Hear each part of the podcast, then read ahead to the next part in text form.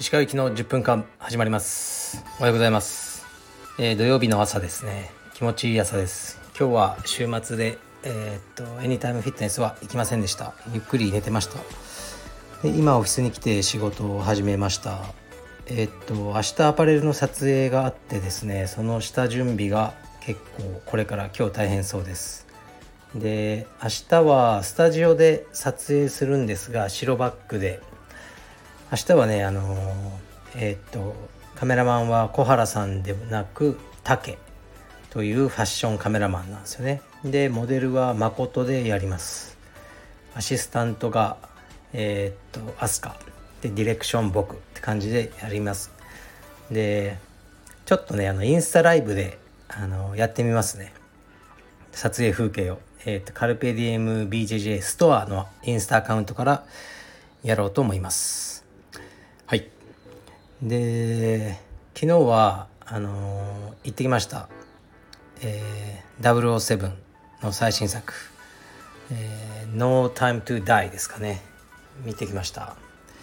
にえー、っとね2時間40分以上あるのかな。映画。長いですね。少し。ちょっと寝ちゃったりしましたねまあでももう007はずっと見ててでしかも僕はあのこうダニエル・クレイグのボンドが結構好きでした。15年間もねあのやってらしたんですね。うんティモシー・ダルトンとかよりピアス・ブロスナンとかよりも好きでしたね。はいかっこよかったです今回も。でまあちょっと新しい要素をダブルあまあ言っちゃダメか。ちょっと言わないでします。はい。すいません。えっという感じのすごくエモーショナルなエンディングで、うん、まあダニエル・クレイグの最終回に合わせたエンディングだったなと思いますね。そしてコロナでずっと延期になってたのももちろん興行が落ちるっていうのもあるし内容が少しねコロナを想起させるようなこう話なんですよね。あこれは確かに公開待たざるを得なかっただろうなっていう感じでしたね。で結構面白い要素はいっぱいありましたね。昔の007のオマージュが結構あったりうんやっぱり007はなんかこう 007ずるいですよね。もう様式美であのテーマテーマ曲が流れるだけで鳥肌立つしうん最高でしたね。バーストン・マーティンとかねオメガ今回は履いてるブーツがダナーとかね毎回そういうこうものにまで目がいっちゃうというかねこれスポンサーすごいんだろうなとかやっぱりジェームス・モードっていうのは最高の男のブランドだなと思いました。はい。だからまあ映画としては、うん、でも結構面白い方だったと思います。はい。でもなんかそういう見方はもうしてないですね。ボンドを見られてよかったという感じです。はい。あとそう昨日はあ台風だったんですけどえー、いつもお世話になってる、えー、姉や健さん横町健さんの、えー、カフェで開催というかされているえー、っと藤代芽衣さんっていうフォトグラファーさん、ね、写真家さんの、えー、っと植物の写真を撮った、えーまあ、写真展ですかね。プラスその写真集の発売イベントに行ってきました。話せば長くなるんですが藤代さんはもうかなり大御所のあのフォトグラファーでやっぱり一番印象が強いのはグラビアですよね。月刊ね。あのマギ陽子とかね。その辺が名作だと思うんですけど、えー、とかもうすごいさまざまもう超ビッグな方を撮られてきた方でで僕も若い頃から藤代さんの写真はよく見ててでもううちに帰ろうっていう家族を撮った写真集があるんですね。それはすごく僕もインスパイアされてますいまだに。自分の写真を撮る時に。で、えー、その藤代さんがその植物の写真を撮るということで横町健さんとつながりさらに柔術も始めてくださるという。で今生活の拠点は基本的には沖縄なんですね藤代さんは。で沖縄のカルペディエムで練習されてて東京に仕事に来られる際は青山で練習してくださるっていうねすごい縁ですよね。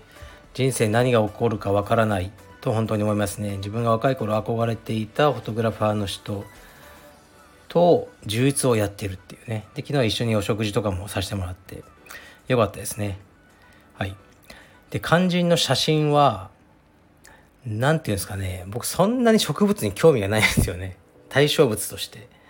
だから僕はやっぱ藤代さんが撮った人の方がすごい気になっちゃうんですけどまあでも面白かったのはあの、すごく寄っててクローズアップすぎるぐらい寄ってる写真が多くてでもちろんね時間をとってバランスを見て撮りながらも作家の主張が出ていない。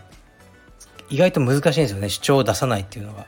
そういうえー、っと写真展でしたね。はい。で藤沢さんと、まあ、横町さん3人で結構楽しかったですねいろんな話して。うん。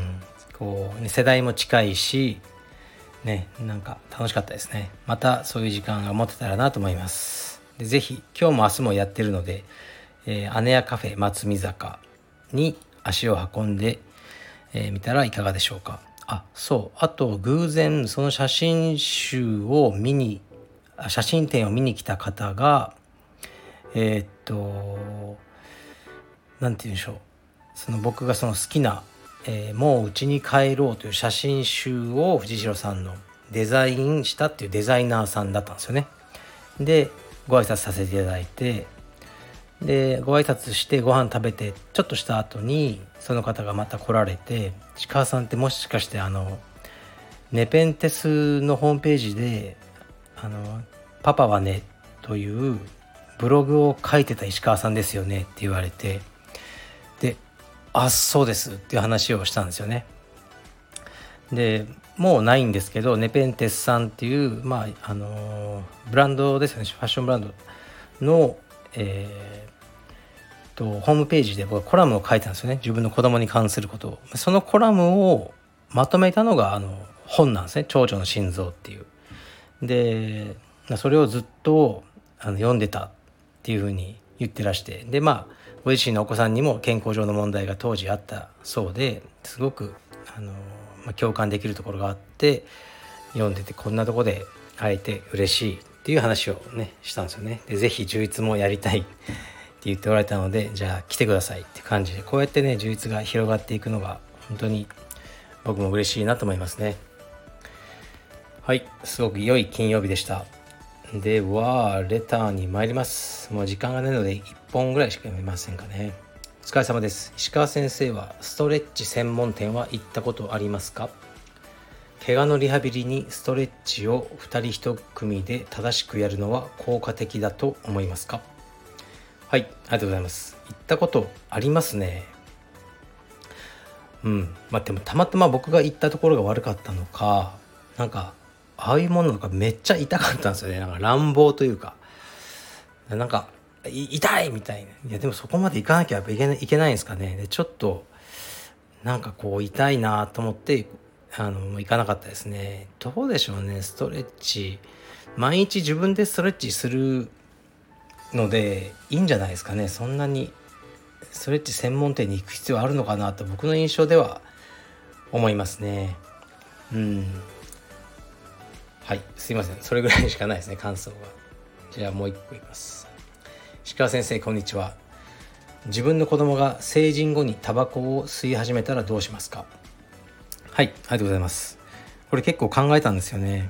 まあタバコ大嫌いなんでまあ本心から言うと張り倒したいですけどもううちの息子が二十歳になってる頃多分僕張り倒しても勝てないと思うのでまあタバコを吸うようにならないようにこれからもう頑張って教育するというだけですね。でそれでも吸うんだったらもうしゃあない。です成人なんで何しても。成人はやっぱねそういうことだと思うんですよね。だからよくテレビとかであるじゃないですか。成人になったもうね息子が殺人とかを犯して親がインタビューとか。もう僕インタビューに来られても、まあね大人なんでね残念ですね。ね人殺しちゃってねみたいな。僕そういう感じの対応しかしないと思いますね。成人とはそういうことですね。だからタバコ吸おうがねもうシャブやろうがねご自由に責任はご自分でどうぞ、ね、そういう感じですかね。まあダメですよ。シャブとかねやっちゃう。絶対に。えー、っとでもやっちゃダメっていうかね、やりゃいいんじゃないですかね。やりたい人はね。自分がその対価をね支払うだけだと思いますから。えー、っと じゃあねもうちょっとシャブで終わりにするのもあれですけど今日はねこの辺にしておきます。失礼します。